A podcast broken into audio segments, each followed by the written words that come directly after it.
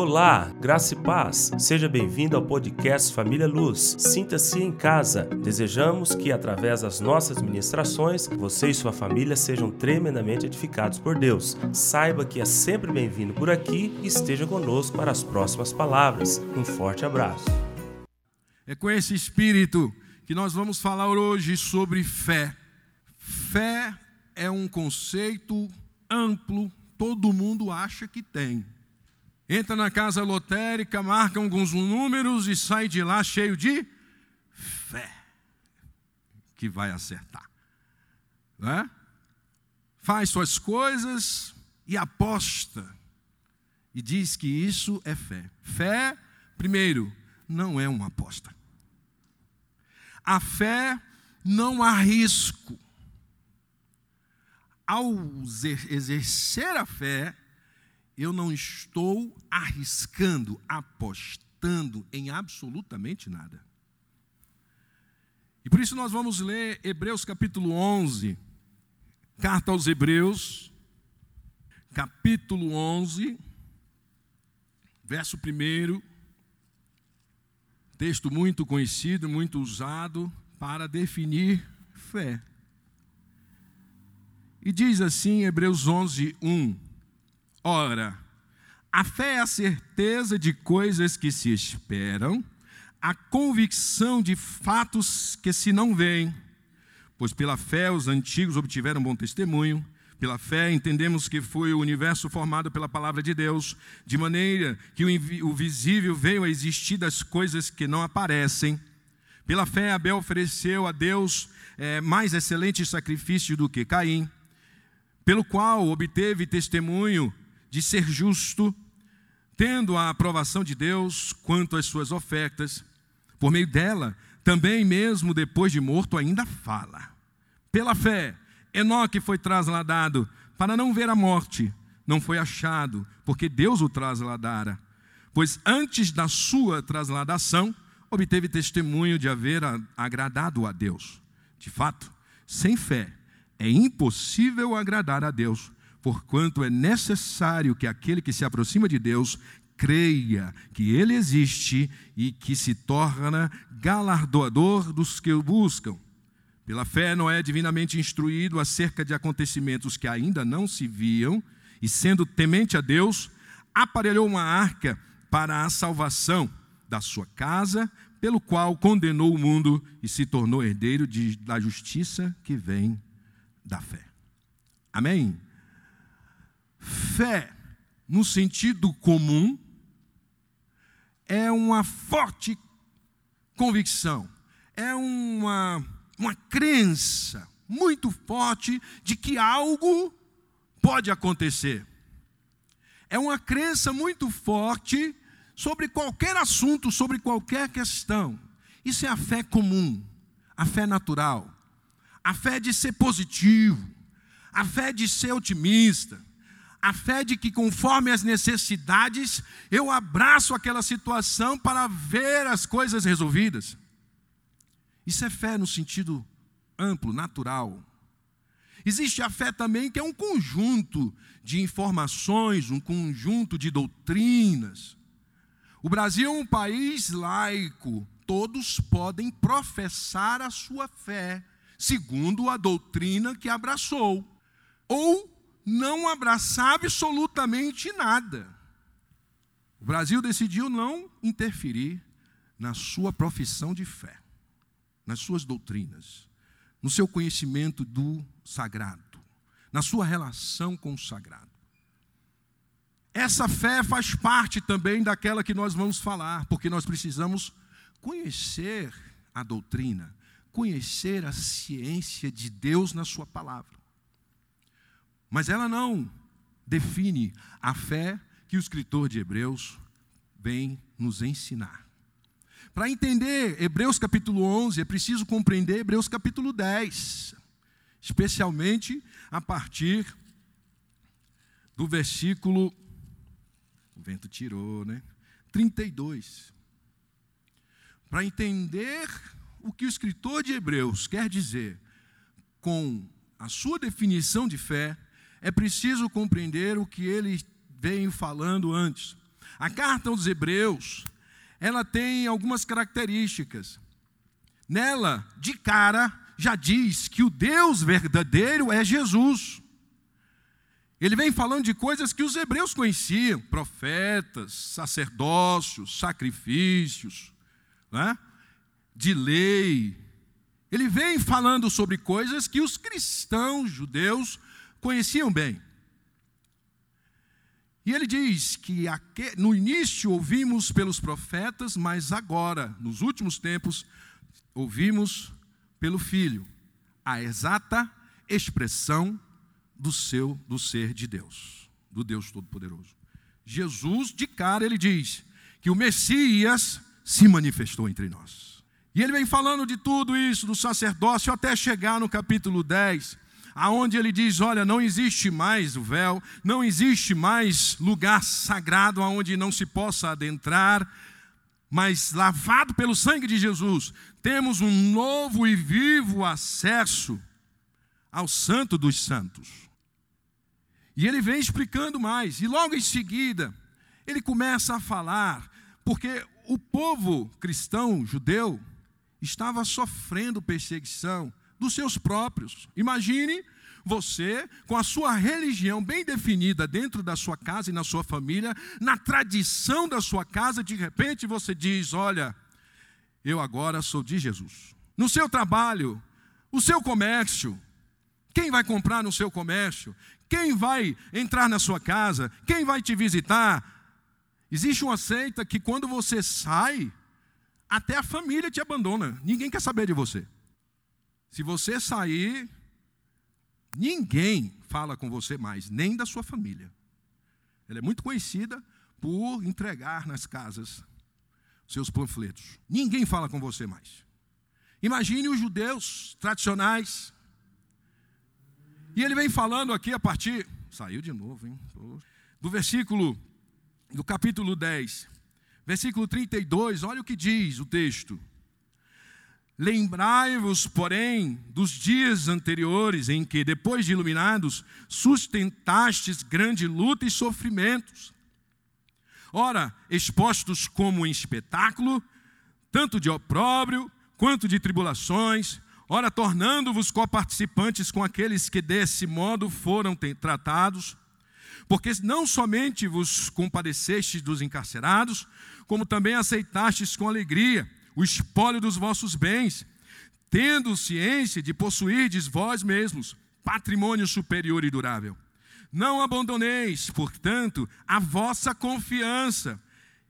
Ele, ela tem grande galardão. Com efeito, tendes necessidade de perseverança, para que, havendo feito a vontade de Deus, alcanceis a promessa. Porque ainda dentro de pouco tempo, aquele que vem virá e não tardará. Todavia, o meu justo viverá pela fé.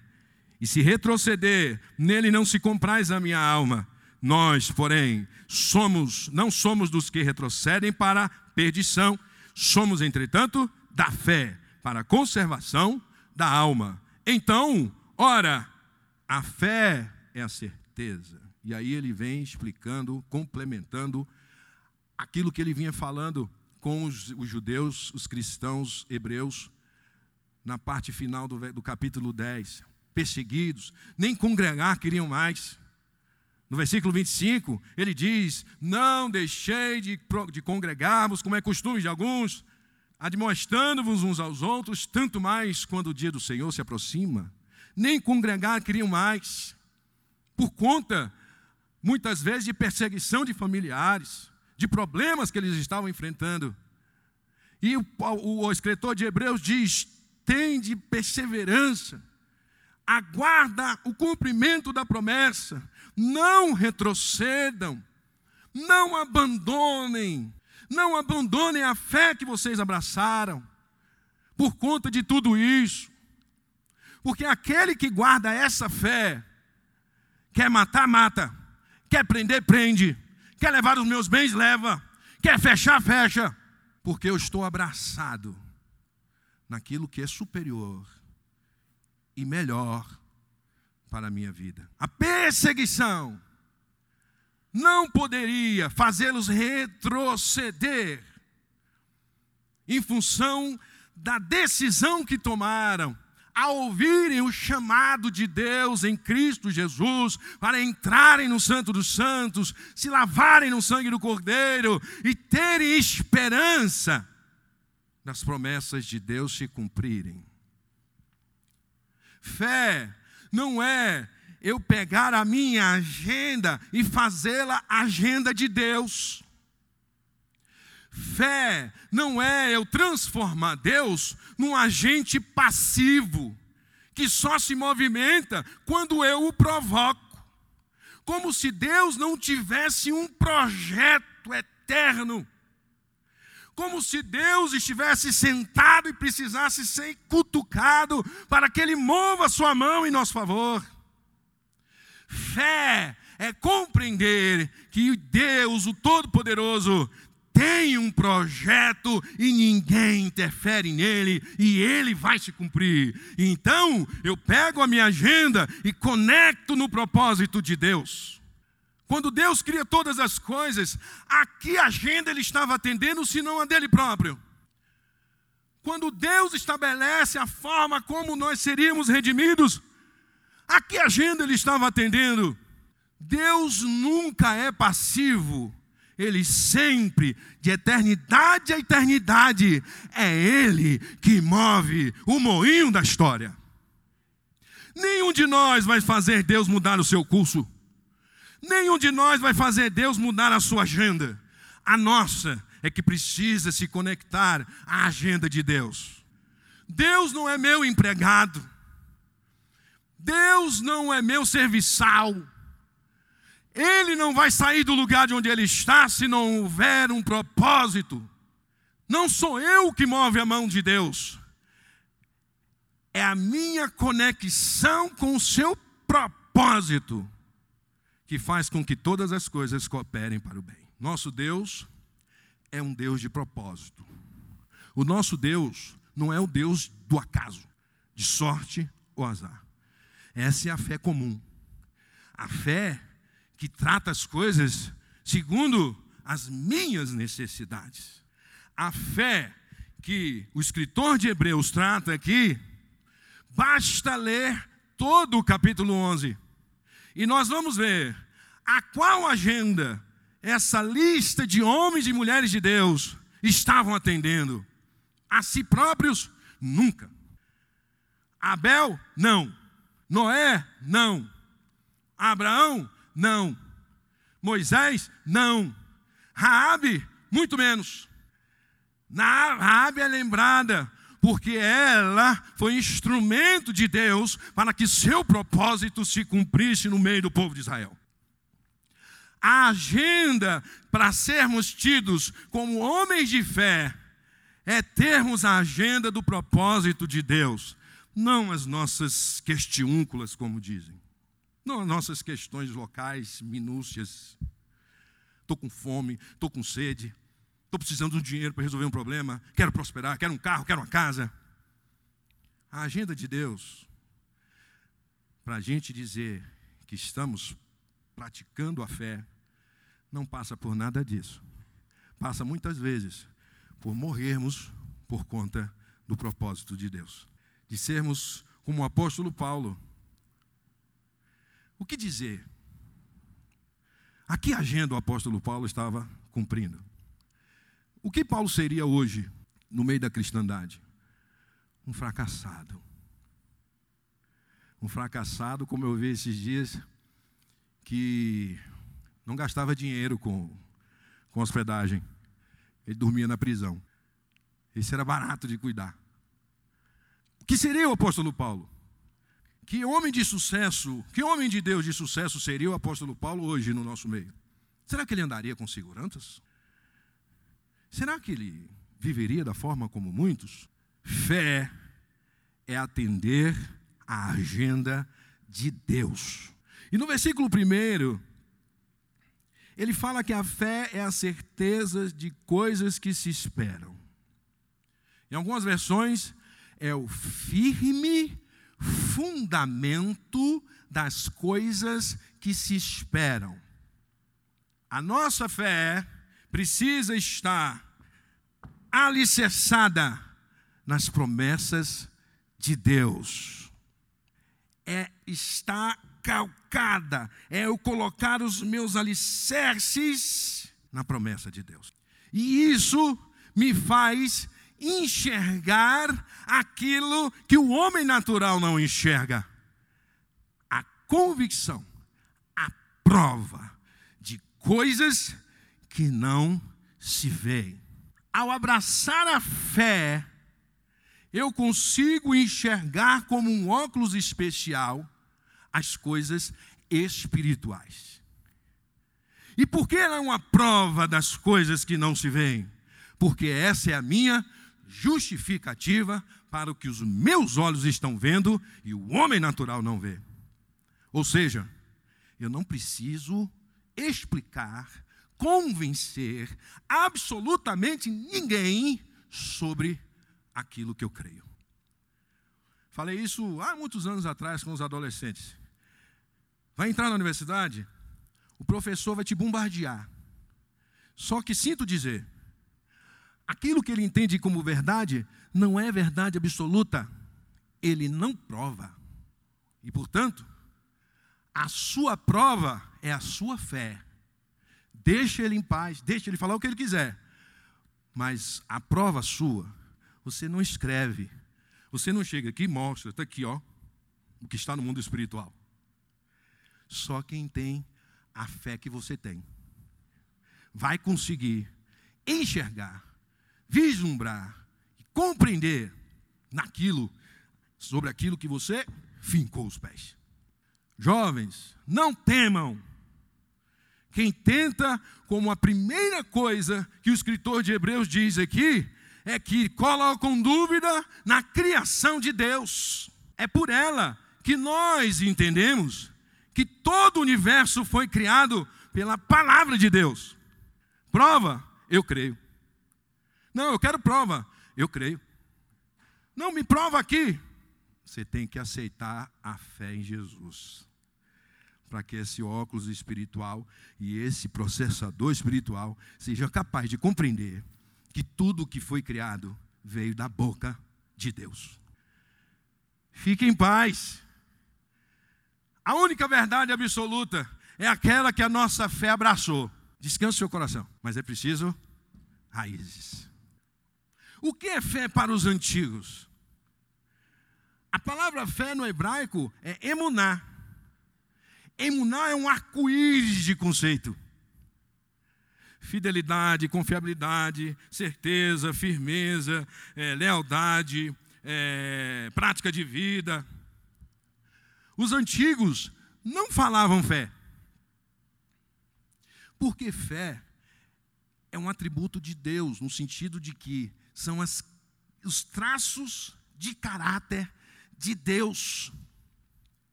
O homem antigo, ele tinha em Deus a sua confiança. Porque ele é leal, ele é fiel, ele é poderoso, ele é justo, ele é santo. Os antigos tinham em Deus a tábua da sua salvação. Vou ilustrar. Você está no meio do mar, naufragou, e você está ali boiando por horas. Não como um aí que diz que nadou das nove da manhã às cinco da tarde, né? E num lugar cheio de tubarões, né? E sobreviveu. Esse foi mais do que Jonas. mas, mas, você está lá boiando. Eu, na marinha, aprendi que calça é boia. A calça, no mar, você tira ela, você não precisa de calça, né? Está daqui para baixo. Você amarra as pontas, pega aqui no cós e puxa. E puxa para baixo. Ela fica igual aquelas minhoquinhas lá do lá da hidroginástica. Aí fica uma perna aqui e outra aqui. Aí você fica lá. Passa um tempo, ela murcha, você de novo, segura aqui embaixo e ela fica aqui, te segurando. Imagine que você não tem nem isso. E você cansou. Você não consegue mais se manter na superfície. E aí vem uma tábua. um tronco boiando. O que, é que você vai fazer? Você vai se agarrar nele. Quem vai tirar? Ninguém. Cantamos aqui. É... Eu sabia que eu esqueci a música. É... Não, é... no louvor. A segunda, Sara. Alfa e ômega. É... És o alfa, o ômega, início e fim. Tudo para mim. Tudo para mim. És tudo para mim. A fé que o escritor de Hebreus está emulando, está cobrando, está puxando os cristãos judeus, é a fé lá do Velho Testamento, aonde eu me abraço com essa tábua de salvação e ninguém tira.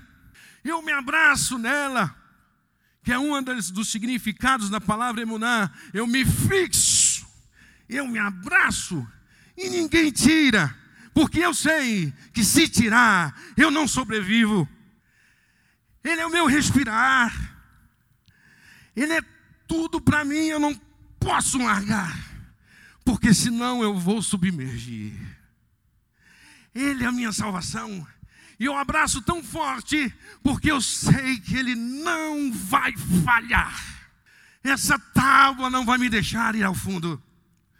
Ele é fiel, Ele é poderoso, Ele é generoso, Ele é gracioso e nele eu lanço a minha âncora. Ele não vai me deixar perder. Ele veio ao meu encontro e eu não vou deixar partir, porque eu sou dele e ele é meu. Ele é meu balão de oxigênio. Ele é a minha força. Ele é o meu alimento. Ele é a minha luz, Ele é a minha direção.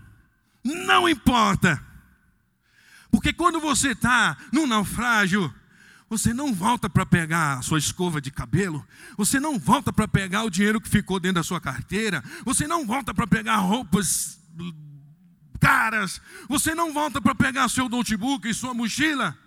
Você abandona tudo e abraça a salvação, porque sem ela você vai perecer. E essa é a fé que o escritor de Hebreus está exortando o povo para que não retroceda. Tenha certeza das coisas que se esperam. Tenha como alicerce a promessa que procedeu da boca de Deus vida eterna, morada nas casas celestiais, na eternidade com Deus. A promessa de que Ele virá e não tardará, essa eu devo abraçar, como se eu estivesse vendo. Porque nenhum desses homens aqui fez nada para si, fez porque Deus estabeleceu a sua promessa sobre o povo e todos viveram, se entregaram para a agenda do propósito de Deus. Nenhum deles aqui fez nada para si. E diz, no final, que pereceram, morreram, pereceram no sentido de morreram, foram açoitados, foram presos, foram partidos ao meio. Mas diz que somos nós que tornamos a fé deles perfeita. Deus atribuiu à igreja a plenitude da perfeição daquilo que os antigos apenas vislumbraram.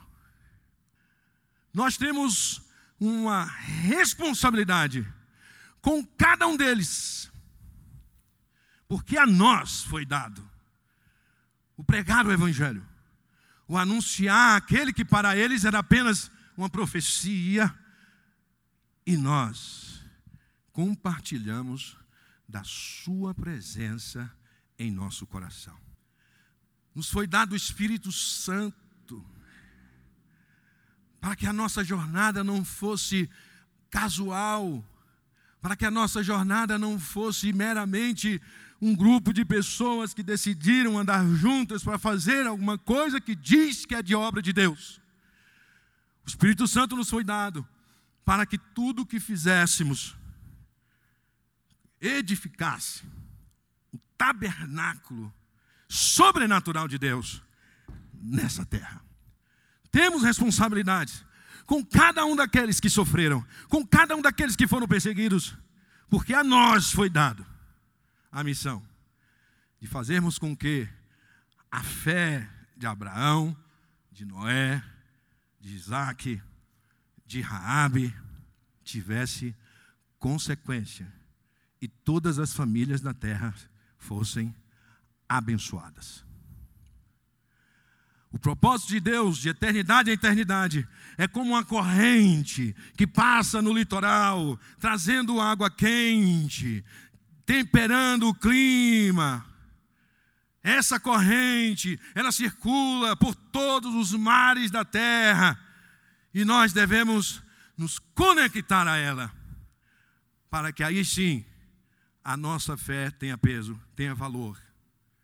Não é acreditar que meu filho vai ser uma bênção, não é acreditar que eu vou ganhar dinheiro, não é acreditar que eu vou prosperar no meu trabalho, não é acreditar que eu vou fazer isso ou aquilo. Tudo isso está de stand-by enquanto eu não abraço e declaro a minha fé. Fé de fidelidade a Deus e a Sua palavra. E aí ele diz no versículo 6: sem fé é impossível agradar a Deus.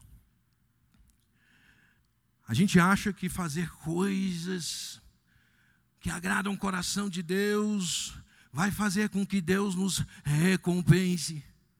Ele não está falando de recompensas agora, das recompensas que os fariseus buscavam avidamente, orando nas esquinas, entregando ofertas para todo mundo ver. Diz a palavra que eles já haviam recebido a sua recompensa. Mas você, quando orar, vai para o teu quarto, fechada a porta, orar em secreto, e o Pai que vem em secreto te recompensará. Nosso depósito é na eternidade. Nosso depósito, nossa conta é na eternidade. É onde a, o nosso Deus reside. É na eternidade que Ele tem o seu trono. E é lá que nós devemos investir, abraçando a tábua da nossa salvação. É essa fé que nós precisamos cultivar. E ele diz mais é preciso que saibamos que Deus existe. Basta crer que Deus existe. O diabo crê e teme. Falava esses dias com alguns irmãos, esse um ano e pouco de pandemia, se tem uma coisa que as pessoas aprenderam a, no mínimo, refletir, é sobre um Deus, alguém superior, único capaz de reverter o quadro, único capaz de, ao entrar na UTI, de me tirar de lá. Porque eu já não tenho nem fôlego, quanto menos, quanto mais poder. Esse Deus genérico já está no subconsciente das pessoas. E o apóstolo Paulo, quando diz aqui que é preciso que saibamos que Deus existe, ele está falando do Deus verdadeiro. O Deus que ele, lá no capítulo 1, diz que Jesus é a exata expressão do seu ser. Não é qualquer Deus, não é qualquer entidade superior, é o Deus que criou todas as coisas pela palavra do seu poder e que enviou o seu filho para que derramasse o seu sangue e pela fé fôssemos justificados, lavados dos nossos pecados e agora esperando a promessa se cumprir de vida eterna. É esse, não é outro. E esse não está escondido esse não está usando um capuz. Quem me achar, achou. Quem não achar, Diz o apóstolo Paulo em Romanos capítulo 1 que basta olhar a sua criação e saberemos quem é o Deus que nós confiamos. Tanto a sua santidade como o seu poder. A criação é para demonstrar a glória de Deus. Deus criou todas as coisas para ser adorado. Tem um Salmos que diz que todo ser que respira louve ao Senhor. A terra e a criação e o universo é para manifestar a glória de Deus. Então, quando ele diz que a fé que agrada a Deus é a fé que nos faz ir até Ele, porque sem Ele não somos absolutamente nada, não temos vida, não temos ar para respirar. Aquele que tem fé, que abraça a tábua da sua salvação, ele vai até Deus. Ele não questiona, ele não tem dúvida que Ele é Deus. E não vai até Ele porque Ele recompensa, a recompensa é resultado de um coração rendido e adorador a Deus, que o busca porque sabe, porque sabe que Ele é o Senhor. Não vamos até Ele como se Ele fosse um, que Ele estivesse no seu altar, num balcão de negócios. Nós vamos até Ele porque nós temos necessidade de se relacionar com Deus. Nós vamos até Ele, porque no momento que abraçamos a fé, nós temos um vínculo tão forte, inquebrável, que nos faz ir até Deus todos os dias. Não pelo que Ele pode nos dar, mas porque Ele é Deus. Ele é o ar que eu respiro. Ninguém anda sem respirar. Ninguém anda de, com a apneia. Assim também é a nossa relação com Deus o Deus verdadeiro. Que em João capítulo 8, o Senhor Jesus diz: Se não compreenderem que eu sou, perecereis nos vossos pecados. Mas conhecereis a verdade, e a verdade vos libertará.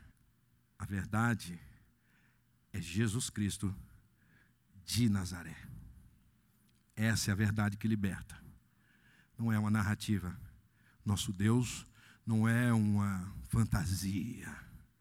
O nosso Deus, ele está representado na pessoa de Jesus Cristo de Nazaré.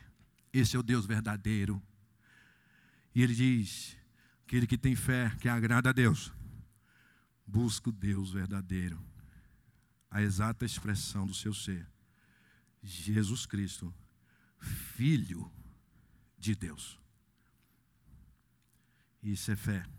A fé não é o desejo de passar num concurso, de entrar numa empresa, de fazer aquilo ou outra coisa.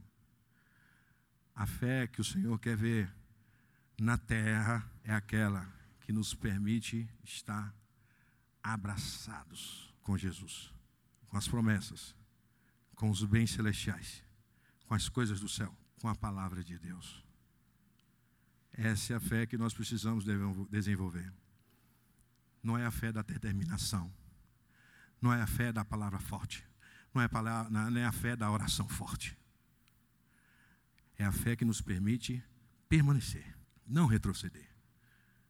É a fé que nos permite manter um relacionamento íntimo com Deus abraçados como numa imensidão do mar, sem nenhum outro recurso, abraçado à tábua, à tábua da nossa salvação. E dela nunca nos desgarrarmos, porque Ele pede que tenhamos paciência, porque aquele que vem virá. Permaneçam, não retrocedam, não vacilem não dê um passo atrás, nem um milímetro naquilo que você abraçou, que é a fé verdadeira no Deus verdadeiro, que em Jesus Cristo nos reconciliou consigo mesmo. Não retroceda. Nem por pressão, nem por tribulação, nem por nenhuma outra situação. Não retroceda, permaneça abraçado, por mais que passe outra tábua parecida, uma tábua que parece até mais forte, não solta a tábua que te salvou. Não solta, permaneça Tende paciência, precisamos de perseverança, diz o escritor de Hebreus, para que não retrocedamos um milímetro. E aí, nossa firmeza esteja nas coisas que se esperam e a nossa visão esteja nas coisas que não se veem, porque nós temos um óculos espiritual que nos foi dado e nos permite colocar a cabeça acima das nuvens, enxergar o projeto eterno de Deus e permanecermos na nossa caminhada da vida cristã, neste tempo, nesta geração, neste lugar. Isso é fé, o resto é uma força, é um otimismo é uma vontade muito grande de ver as coisas acontecendo.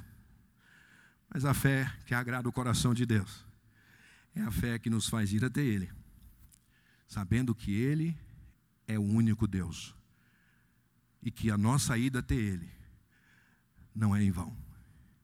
Ele recompensará cada um dos seus filhos no tempo e na forma que Ele determinar. Abraça o seu Deus abraça a sua fé como uma tábua no meio da imensidão do mar e não solta, porque senão você vai afundar. Mas ele nunca vai te largar, porque ele é o Javé, ele é o Jeová, ele é aquele que os antigos entendiam como fé, os atributos do Deus eterno. E a fé, ela é medida. Primeiro, não é nossa, é dom de Deus. Efésios capítulo 2, se não me engano, versículo 8. Se não me engano, não, está aqui. Vamos parar com isso. Falar a coisa direito. Efésios capítulo 2. Sumiu folha aqui, foi? Efésios capítulo 2, versículo 8. 2, 8. Não vem de vós, é dom de Deus. Porque, de fato, se fé são os traços de, do caráter de Deus, não é nosso. Precisou que Ele derramasse em nós, no momento em que nós abraçamos a fé. E diz em Romanos capítulo 12, versículo 3, que ninguém pense, pense com moderação, segundo a medida da fé que recebestes a fé pode e deve ser aumentada. A fé pode e deve ser aumentada. Como fazer isso? A fé existe três estacas, como se fosse um lote de três pontas, aonde nós vamos movimentando e aumentando as nossas fronteiras. Primeiro, conhecimento. Conhecimento de Deus, conhecimento da Sua palavra. Pois como esperar o que eu não vejo, mas se eu nem eu conheço? Como saber que o Deus é o Deus verdadeiro se eu não busco conhecê-lo? Se eu não busco conhecer os seus planos, os seus projetos? Conhecer a Deus, vida de relacionamento com Deus, e conhecer a Sua palavra. Uma outra estaca, para encerrar, já estou aqui finalizando. A outra estaca é a aceitação. Por quê? Eu preciso conhecer e eu preciso receber, aceitar como palavra infalível de Deus, imutável. Para eu crescer em fé, eu preciso conhecimento e aceitação. Tiago 1:21 diz que nós devemos acolher com mansidão a palavra em nós implantada. E o terceira estaca, confiança. Conheço, recebo, confio. Conheço, recebo, confio. Conheço, recebo, confio. Avanço. Conheço, recebo, confio. Prática de vida. Tiago, capítulo 1, do versículo 21 ao 25. Ele fala que nós não devemos ser negligentes, ouvintes negligentes, mas operosos praticantes. Quer crescer em fé? Conhecimento de Deus, leitura da palavra, vida de oração, congregar, jejuar, se santificar. Segunda estaca do nosso lote que nós precisamos aumentar a nossa fronteira, aceitação. A tantos quantos o receberam, deu-lhes o poder de serem feitos filhos de Deus. Veio ao mundo e o mundo não os conheceu, não saiu nem da primeira estaca. Veio para, o, para os que eram seus e os seus não receberam, conheciam, mas não aceitaram. Quantos conheceram e receberam o Senhor Jesus em suas vidas, levanta a mão e dá um glória a Deus. A próxima estaca, confiança. Confiança porque eu sei que Ele não falha. Conheci, recebi, eu sei que Ele é fiel. E darmos passos em direção a aumentar a nossa fé. Esse é o processo. Quer crescer em fé? Conheça a Deus, conhecendo a Deus, se relacionando com Deus, conhecendo a Sua palavra. Depois disso, acolher com mansidão, abraçar a palavra como verdade no seu coração. E terceiro, confiar que ela é a boa, agradável e perfeita vontade de Deus para nós. Quantos receberam nessa manhã? E quantos entenderam o que é fé verdadeira? Quantos estão prontos para cumprir a agenda de Deus na sua vida? Dá um glória a Deus. Vamos ficar de pé e vamos orar com a perfeita compreensão agora de que se eu faço algo segundo a minha própria vontade, eu preciso ser positivo, isso é bom, eu preciso ser otimista, isso é bom também, mas a soberania de Deus, Ele tem uma agenda para cada um de nós, e Ele não a esconde de nós, basta que o conheçamos, que recebamos e que confiemos, em nome do Senhor Jesus, amém? Põe a mão no seu coração. E vamos orar ao Senhor. Senhor, nós te damos graças nessa manhã. Te louvamos porque sabemos que o Senhor é um Deus confiável. Tu és fiel.